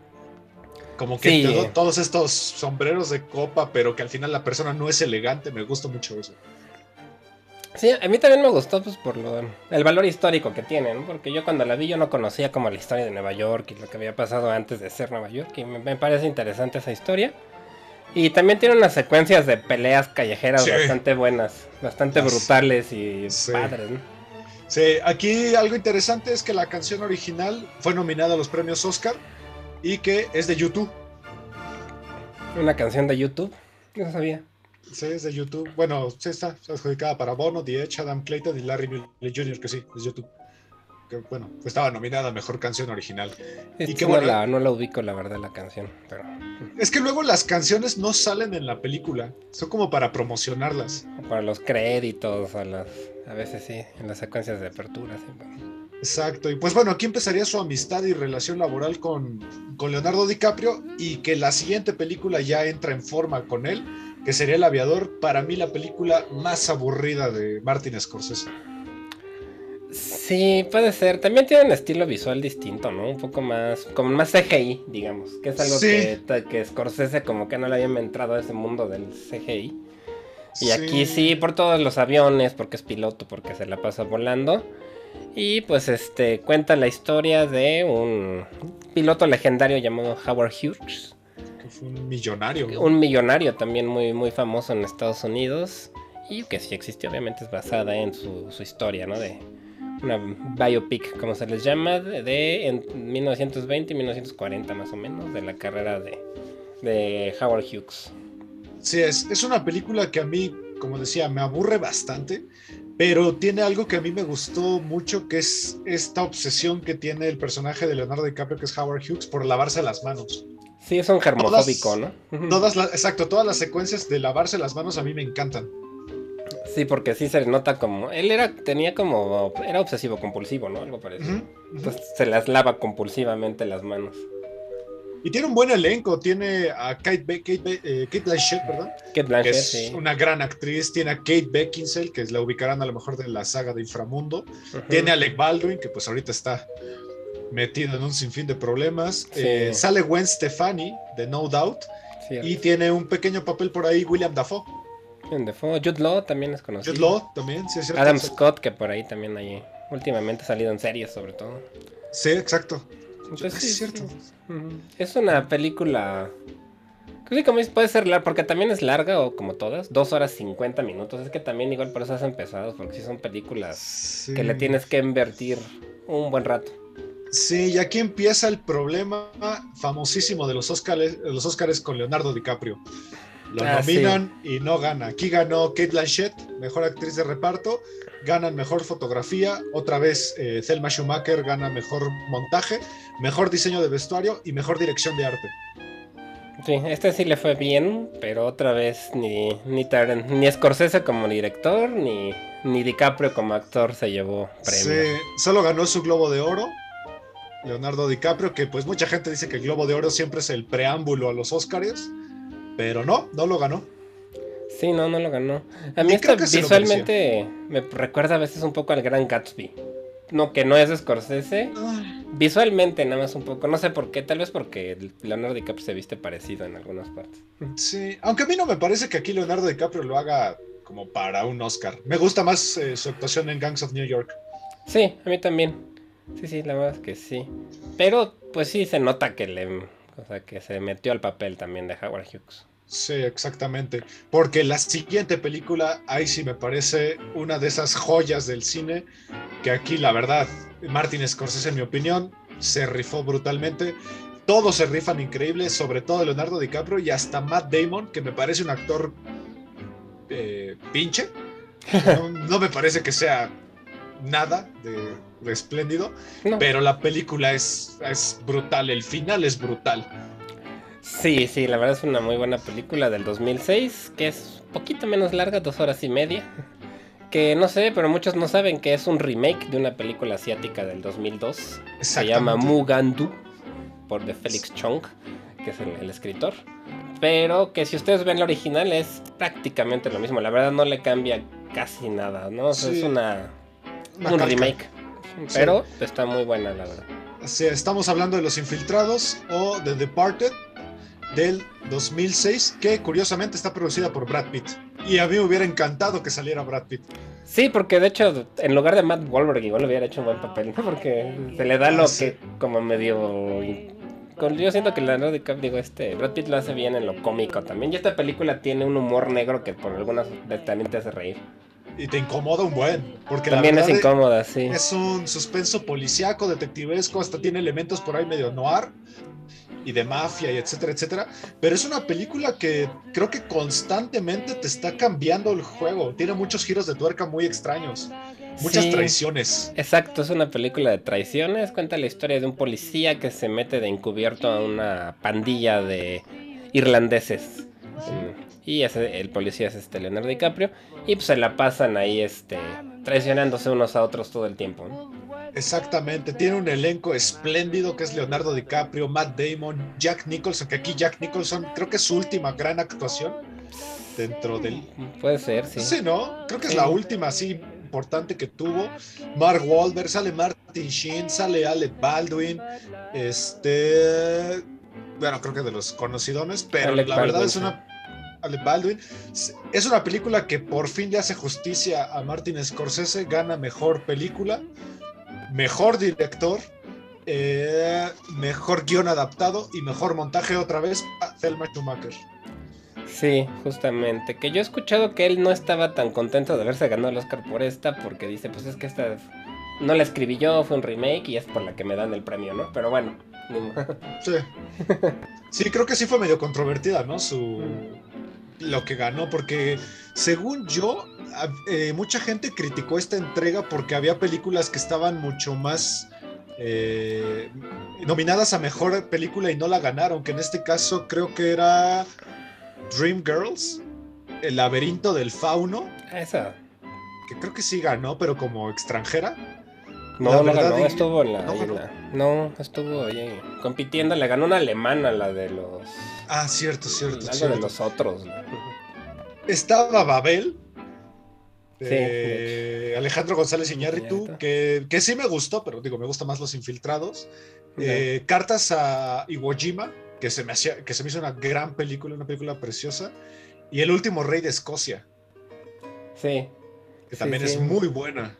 Pero pues a mí la verdad es que sí me gustó esta, sinceramente. Sí, es, es muy buena, es una película que, que creo que hay que ponerle mucha atención para entender las tradiciones. Sí, sí es una película ahí que tiene ahí una, una trama bastante intrincada. Pero la verdad es que está padre. También en el soundtrack está una canción de las Dropkick Murphys, algo así, que es este grupo Ah, de, cierto, punk, de punk ahí, este... Creo que son de Irlanda, que meten gaitas y todo. Está padre, la verdad. el soundtrack también está bueno. Sí, es una gran película. Y cuatro años después hace una de las mejores películas de suspenso y, y esas películas que creo que tienes que ver más de una vez para agarrarle bien a lo que está pasando. Sí. Una película que, que representa muy bien el género de lo que es el, eh, el thriller psicológico. Una película que la verdad creo que ahí Leonardo DiCaprio sí se merecía el Oscar pues tampoco se lo dieron. Una película llamada La Isla Siniestra. Sí, una película del 2010, también 2 horas 18 minutos, con, como dijiste, Leonardo DiCaprio, Emily Mortimer, que es la... Mark Ruffalo, Ben Kingsley, que también es muy bueno, Michelle Sí. Williams, Max von Sydow, que ya hemos hablado de él también. Tiene muy, muy buen elenco. Y que también tiene bastantes influencias del cine negro, creo yo, ¿no? Que ya hemos hablado. Sí, es una película que también creo que exige mucha atención. Porque creo que es de esas películas que donde tantito le pierdas el hilo, ya no le agarras bien la onda. Sí, Y es una película que yo recomendaría ver solo. ¿por qué? Para que no te distraigan, ¿o qué? No tanto la distracción, sino porque creo que es una película que crea un ambiente en el cual tienes que entrarle a la convención de, de lo que estás viendo es o un sueño o es real o, o el personaje que le está pasando porque tiene muchas eh, como escenas lúdicas. Sí, sí, sí, sí. Y este, pues cuenta la historia de un, de un policía que es este Leonardo DiCaprio que entra a una isla, algo así como Alcatraz o como las Islas Ajá. Vírgenes aquí, que es una cárcel o un, pues sí, como una cárcel o un, un asilo, más bien, para criminal insane, o sea, para este criminales locos, ¿no? Exactamente. Y él entra a investigar la desaparición de un asesino que, que estaba ahí y que ya no saben dónde está, ¿no? Que se Exactamente. escapó de ahí. Y él está atormentado también por la muerte de su esposa. Sí, exacto. Él está atormentado por eso. Y como dices, hay mucha atmósfera, ¿no? Todo el tiempo está lloviendo, por ejemplo. Es gran parte es de noche, con rayos todo el tiempo. Y hay una escena que es hermosa donde él está abrazando a Michelle Williams, su esposa, y ella se empieza como a incinerar. Sí, creo que sería la Sí, palabra. exacto. y que es una alegoría al cuadro de Gustav Klimt, que es El beso, El beso, exacto. que es una escena hermosísima. Yo lo que les recomendaría antes de ver esta película o después de verla, vean el detrás de cámaras de cómo hicieron escenas de la isla, que la gran mayoría de la película es pantalla verde. Sí. No Sí. parece. No, está, está bien hecho. Eh, eh, Tiene, es como un poco... Tiene elementos, no sé si no son paranormales, no sobrenaturales, pero sí es como, como una mezcla entre realidad y fantasía, ¿no? Dentro de la misma película por el personaje de DiCaprio. ¿Sabes como qué? Como Lost. Algo parecido, sí tiene es ese algo estilo kind of. Lost, sí. Sí, sí tiene ese estilo. Y uh, ahí el fuego es un punto importante. Cada que hay fuego Sí. eh, es una cosa que y cuando ahí no hay fuego como que es otra, ¿no? Es- Está padre. Sí, no sé si hay que hablar del spoiler del final, porque creo que el final te vuela la cabeza. Sí, sí, son de esas películas que tienen un final extraño que tal vez si no, igual y no le entiendes, ¿no? Como un poco como Inception se me hace también ese estilo que son tramas difíciles de comprender, difíciles de saber qué es realidad, qué es fantasía. Sí, vamos a, a hacer una, aquí una alerta de spoiler rápida, porque la verdad esta película lo merece. Entonces, a partir de aquí, si se quieren saltar un ratito para no caer aquí, ¿de qué trata el final, Olivier? ¿Qué pasó ahí? Pues es que no sé, realmente como que él vive, no se sabe si él es como que se queda en un mundo ahí de fantasía o no, no se sabe realmente, ¿no? Como que... En mi opinión, él todo el tiempo estuvo internado. Ajá. Está loco. Ajá, te dan a entender que él era parte de los locos del, del hospital, ¿no? Y que realmente todo lo de la investigación se lo imagina él, ¿no? Sí, sí, creo que esa es la, la interpretación más fiel, ¿no? Podría ser, pero pues está abierta también a muchas otras cosas, ¿no? Por eso digo que es tipo Inception, que realmente nunca te cierran y tú tienes como que imaginarte a través de pistas qué es lo que sucede. Es una película que también tiende mucho a partes del terror. Sí, sí tiene mucho thriller, misterio, terror, sí tiene esos elementos que... Tiene una atmósfera que te mantiene en suspenso, ¿no? Sí, sí, bastante. Que de hecho, la siguiente película que hace Scorsese le da un giro completamente a todo lo que venía trabajando, porque por primera vez hace una película que está más orientada hacia los niños Sí. y que mucha gente dice que, que le copió mucho la estética a, a Steven Spielberg. Es una película que poco, parece sí. de Steven Spielberg. Sí, sí, Que- sí, de hecho sí. que en mi opinión, si les gusta el cine y mucho la, la historia del cine, es una película que es tal cual un homenaje a los orígenes del cine, más concretamente a lo que en mi opinión es el padre del cine, que es Georges Méliès. Y estamos hablando de Hugo o la gran, ¿cómo se llama? La gran invención de Hugo. Sí. Cabret, Cabret, Hugo Cabret. Cabret. Sí, exactamente. Una película del 2011 que de hecho em, es de mis favoritas de Scorsese. A mí me gusta mucho esta película porque, como bien dices, ¿no? Si te gusta el cine, tiene... Prácticamente te explican la historia del cine. de- eh, Tiene una secuencia muy bonita en donde te explican desde los Lumière hasta Méliès. Y está, está padrísima. Pero sí, el personaje central es Méliès, este director de cine francés, que fue muy conocido por, sobre todo por ser de los primeros en tener efectos especiales, en de- utilizar edición, en tener escen- escenografías. Y de básicamente crear lo que es la ciencia ficción en el cine. También, sí, sí, sí, crear la ciencia ficción. Sí, fue un tipo muy innovador en cuanto al, al cine de esa época. También rotoscopía, él pintaba los negativos a color también. O sea, sí tiene, técnicamente sí sentó muchas bases del cine. Así es, es una película que nos habla de un chico, eh, Hugo, que encuentra un autómata, que es este como muñeco, juguete, que es- tiene, si le das cuerda, hace cosas, y que tiene que reconstruirlo y buscar piezas, y le ayuda a un señor que vende juguetes. Exacto. Un señor que pues nadie como que Le hace mucho caso. le hace mucho caso y termina descubriendo que él es el padre del cine, Georges Méliès, y que le tiene que ayudar a, a reencontrarse con su amor al cine. Exactamente, justamente, que, que perdió ahí se cuenta todo. Que eso es un poco. Parece que está como intuyendo lo que le sucedió a Melia, porque Melia como que pronto también desaparece, ¿no? Y ya no se sabe mucho qué fue de él. Y él como que intuye lo que le sucedió. Está, está muy, muy padre, la verdad, la película. Está basada en un libro, La invención de Hugo Cabret. Así es. Y, Y, bueno, padrísima. Bueno, a mí me gusta mucho. sí, la película termina, digo, no es un spoiler en realidad porque es parte de la historia, termina con que eh, Georges Méliès termina convencido por Hugo y decide restaurar sus 80 películas. Y así se dan a conocer al mundo. Y le hacen un, un homenaje, ¿no? Está bien, eh, esa secuencia final está bien bonita. A mí me gusta Sí. mucho. Sí, sí, sí. Tiene un elenco increíble que es Chloe Grace Moretz, que es de sus primeros papeles, creo. Sí, Eh, ben Kingsley otra vez repite con Scorsese. Sasha Baron Cohen se sale un poco de su papel torpe, ¿no? De comediante tipo Borat. Aquí hace un papel que a mí me gusta mucho, que es este como Guardia, policía, guardia de la, de la estación de tren que, se, que quiere conquistar a una chica y que es Sí. muy torpe para hacerlo. Eh, Jude Law, que es el papá de Hugo, sale el gran Christopher Lee, que ya falleció, pero que ya está. falleció, aquí está Christopher Lee, y que bueno, al final es una película que visualmente es preciosa. Sí, es muy bonita, muy muy bonita. Y como tal vez por eso lo comparen mucho con Spielberg, porque sí tiene ese. o sea, Sí, la, sí podría pasar por una película hecha por Steven Spielberg, sí. Por, por Sí, eso es una película- visualmente es. Tiene más CGI también, tiene más efectos de lo que suele hacer. Y también aquí Scorsese pues se sale de Estados Unidos, que también es algo raro. Aquí está en, Sí. eh, transcurre en París la historia. Es correcto. Y según yo le fue bastante bien en los Oscars, ganó mejores efectos visuales. Sí, ganó cinco Óscares. Ganó cinco Oscars. Ajá, Mejor cinematografía, mezcla de sonidos, edición de sonido y efectos visuales y dirección de arte.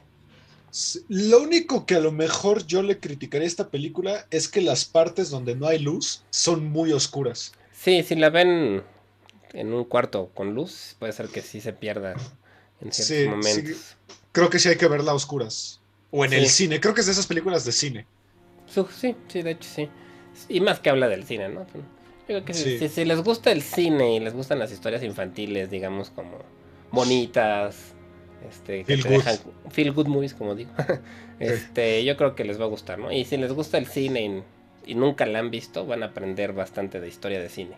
Así es. Eh, ya vamos a terminar porque, bueno, ya nos extendimos este episodio. mucho. Pero bueno, la que sigue es una película que a ti te gusta, a mí me choca. Me parece una película. Es que, ¿sabes qué pasa? Es una película tan desenfrenada que creo que me cansa. Puede ser, sí es muy frenética. De hecho, es una película muy frenética que va a un paso muy acelerado, ¿no? Sí, para mí es una película que nunca te da pausa. Sí, claro, es que es el ritmo, sí, de la película que es cierto que nunca te da pausa, pero pues es parte de la, del, del mundo de estos personajes, ¿no? El, Sí. Es la película que mucha gente también se enojó bastante porque Leonardo DiCaprio no ganó. Y que nos presenta un elenco que la verdad está de, de top. sí, es Jonah. Hill, Margot Robbie, Matthew McConaughey, eh, este, Jo- eh, John Favreau. Ujú. Eh, ¿Cómo se llama este chico que sale en un buen de películas, pero que nunca, como que nadie lo ubica, que era gordito y ahora ya es flaco? Jonah Hill, ¿no? No, no, no, el otro. Ay, ¿cómo se llama? Ahorita te digo. Ay, ¿Cómo se llama? Que ese, que, que está, es medio pelón en la película, pero no, no es calvo en la vida real. Eh, caray, no. Ethan Suplee, Ethan Suplee, Ah, sí, cierto. que es Toby. Sí. Uno Sí, de los cierto. papeles más emblemáticos también de Margot Robbie, con una de las secuencias más emblemáticas de ellos dos. Sí, de hecho yo conocí a Margot Robbie por esa película. La verdad se ve guapísima en esta, en esta película. llama la atención porque se ve muy guapa. La... Sí, creo que la única secuencia de la película que me gusta es cuando él tiene que arreglárselas porque está como... Se está paralizando. drogado, ¿no? Y- Sí, Y se quiere subir a su, a su Lamborghini y hace todo un desastre. Y él se imagina que todo lo hizo bien. Y cuando Sí. te pasan como lo, lo que pasó realmente, sí.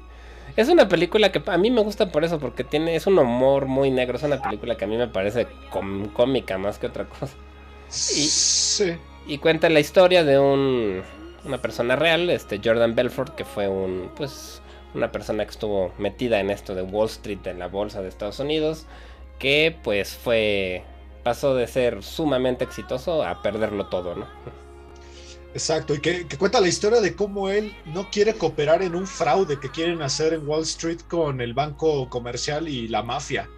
Sí, justamente. Él, pues sí, es un broker que empieza, pues así, haciendo fraudes realmente, ¿no? Y a través de fraudes se vuelve millonario. Sí, y que creo que se volvió... ¿Sabes por qué también me choca? Me parece una película que todos los pseudo niños ricos que quieren Así, ser todos así quieren- millonarios quieren ser este tipo. Eh, eh, ¿Quieres, Sí. Y que llegan con el clásico, la clásica línea de esta película. ¿Quieres que te venda una pluma? Véndeme esta pluma. Ah, sí. Ay, no, yo no podía con eso, se me hace estupidísimo. Sí, sí, eso es- sí tiene mucho que ver con el mundo de los negocios, con la gente de dinero, con esta como actitud de ser exitoso, ¿no? A, co- a co- a costa de lo que sea. De mi rey, ¿no? Ándale un poco como mi rey. Y yo creo que culturalmente en, en, las generaciones más jóvenes es la que más marcó, porque sí, hay memes, muchos memes de estas películas, hay muchas secuencias que son muy famosas.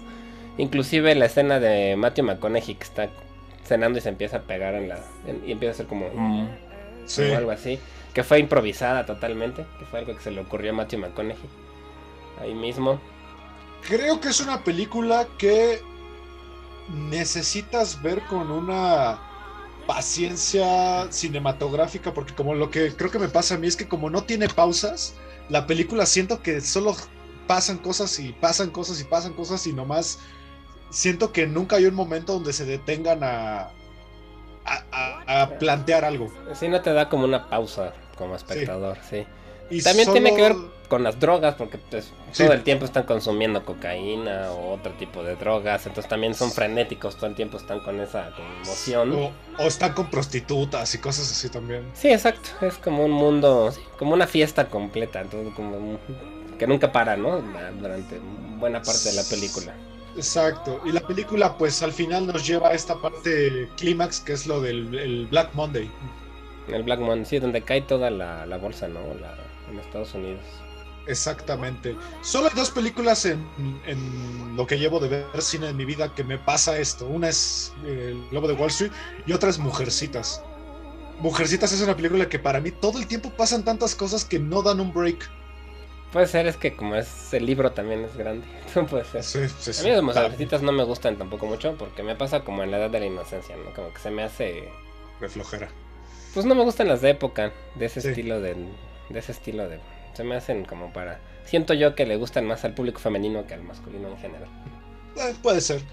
De ahí hace una película que muy poca gente quizá conoció que se llama Silencio es una película del... ¿De qué año es? Del 2016.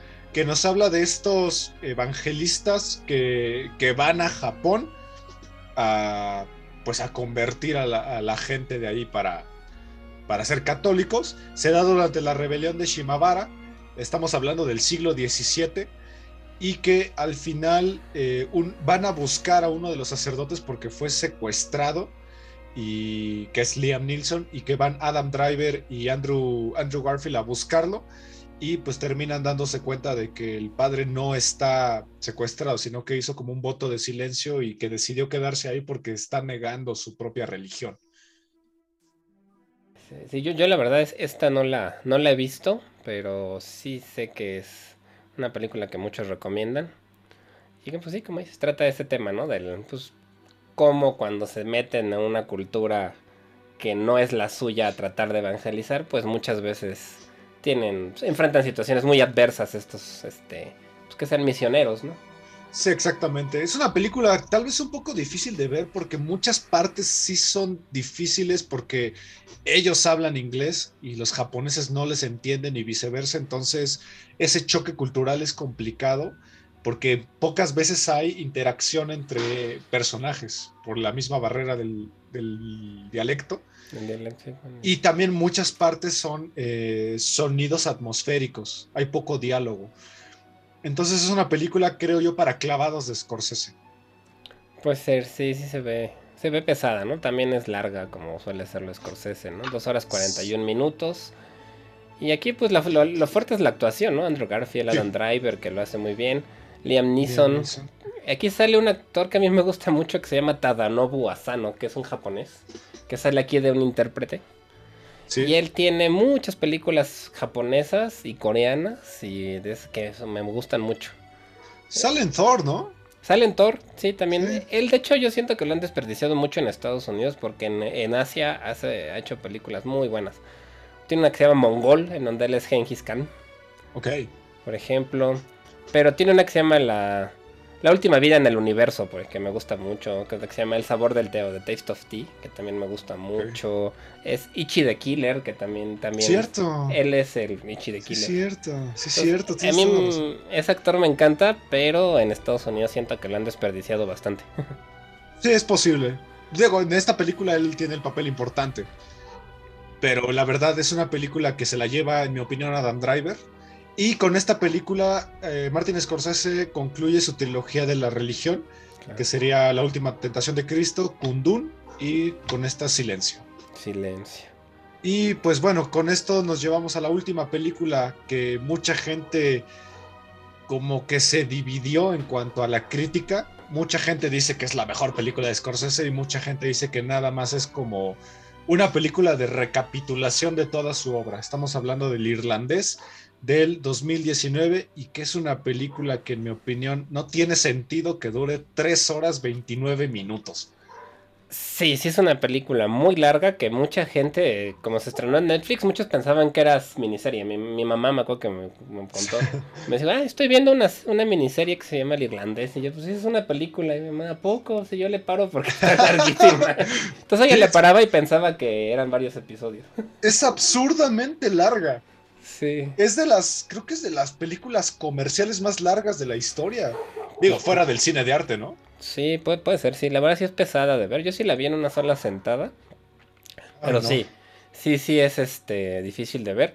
Tiene la característica de que por primera vez este, actúa Al Pacino con Scorsese, siendo que los dos estaban en películas de mafiosos muy seguido, pero nunca coincidieron en, en, la misma, en el mismo director, digamos, ¿no? Entonces es la primera y vez. y única. posiblemente aquí los tres mejores actores de mafia se reúnen por primera vez, ¿no? Que es Robert De Niro, Joe Pesci y Al Pacino. Sí, sí, justamente.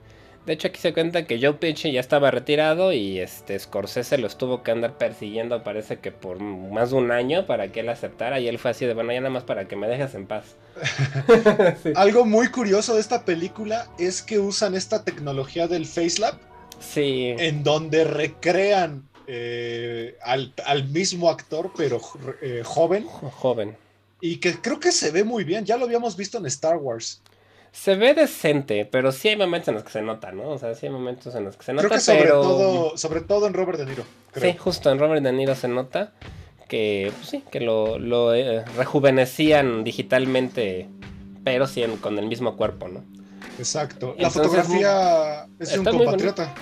Sí, de hecho. Es Rodrigo Prieto. Es Rodrigo Prieto, que también es junto con este Lubeski, es un excelente director de fotografía mexicano que le ha ido muy bien, nada más que no ha tenido tantos premios como Lubeski. Así es, es una película que nos cuenta, pues así como en un resumen, lo que le sucedió a Jimmy Hoffa. Sí, Jimmy Hoffa que fue un personaje de la vida real, un este, jefe del sindicato de camioneros de, transporte de Estados Unidos, que era mafiosote, ¿no? Enorme también. Y, te cuentan su historia a través de pues, amistades que tenía con miembros de la mafia, asesinos, todo este tipo. Y políticos también. Y tenía, políticos, sí. Tenía su relación con Richard Nixon y que al final creo que es uno de esos misterios que jamás se pudieron resolver, ¿no? Como qué le pasó realmente a Jimmy Hoffa. Ajá, exactamente. Y aquí dan como una explicación, ¿no? De lo que pudo haber pasado con él. Y la verdad es que a mí sí me gustó porque yo lo vi como la despedida de Scorsese. Para mí fue así de, sobre lo como hasta se me hizo triste porque estos actores que durante tantos años han sido tan admirados, pues ya son grandes, ya, ya están de salida. Y en esta película yo la sentí como un homenaje de Scorsese a sí mismo y a sus actores y a sus películas. Como, una despedida de, pues, ya, sabemos que ya estamos ah, grandes y que probablemente este sea nuestro último trabajo. Que también sale Rey Romano. Sí. Eh, un gran cómico que a mí su serie me encantaba, que es Everybody Loves Raymond. Si, no, si no la han visto, véanla, es divertidísima. Eh, sale Harvey Keitel, que a mi opinión, es el que más viejo se ve, creo. No sé si a él a lo mejor no le hicieron este Manskin. Facekin, perdón. Este. Ana Paquin también. Ana Paquin también sale por ahí. Sale un guitarrista que a mí se me hace espléndido, que es Steven Van Sant, que es el guitarrista de Bruce Springsteen. Ese no, no, sabía. Tiene, tiene un, ahí un cameo extraño pero él es un guitarrista increíble. Y pues la verdad, no, no voy a decir que no me gustó porque creo que me pareció indiferente, pero sí, dura, dura demasiado, dura una eternidad. Sí, es una película muy larga, hay que verla con paciencia, a lo mejor en dos, tres sentadas, para que no sea tan pesada. Pero si les gusta Scorsese, les gustan sus películas, yo creo que por la nostalgia vale la pena. Si no les gusta Scorsese, si no les gustan sus películas, o a lo mejor estos actores no les dicen nada, pues tal vez sí les pueda aburrir. Sí, le nominaron casi todo de la película, pero al final no consiguió nada. Y creo que está bien. La verdad, no merecía mejor película, para nada. No, no, la verdad es que no. O sea, es- tampoco es de lo más fuerte de, de él. Sí, Yo solo, por el aspecto de nostalgia y de homenaje a su cine, me parece que vale la pena. Pero, pero sí es una... No es de las mejores que tiene, en mi opinión tampoco. Exactamente. Y pues bueno, con esta película Martin Scorsese hasta la fecha completa su filmografía. Eh, digo, ya es un hombre bastante grande eh, en cuanto a edad y pues es- creo que es una despedida bastante eh, a la altura. Sí, tiene 80 años, por lo que más. 70 y- 79. 79, sí. Pero Sí. creo que está a la altura esta despedida. Y pues así terminamos con este episodio de uno de los directores más emblemáticos del cine, no solo de gángster, sino en general de la historia del cine. Sí, sí, es un excelente director del, del cine mundial, ¿no? No nada más de Estados Unidos. Así es. Y pues bueno, gracias por escucharnos otro jueves. Lamentamos un poquito la, la extensión del programa, por- pero pues Martin Scorsese al final tiene una filmografía muy extensa. Y casi todas sus películas son icónicas. Sí, pero bueno, como la semana pasada no hubo programa, se compensa un poquito. Exactamente. Nos vemos el próximo jueves. Gracias a Amper Radio y a la Universidad Latinoamericana por darnos este espacio. Y Olivier, gracias por acompañarnos un jueves más aquí en 35 milímetros. Gracias a ti, Ismael, por, también por estar aquí conmigo. Y gracias a todos los que nos escuchan, y a Amper Radio y a la ULA por darnos la oportunidad. Así es. Nos vemos el siguiente jueves y hasta la próxima. Hasta la próxima. si bon, ces petites sensations. Ça mieux que millions. C'est tellement, tellement bon. Mm, c'est bon. Amper Radio presentó Amper, donde tú haces la radio.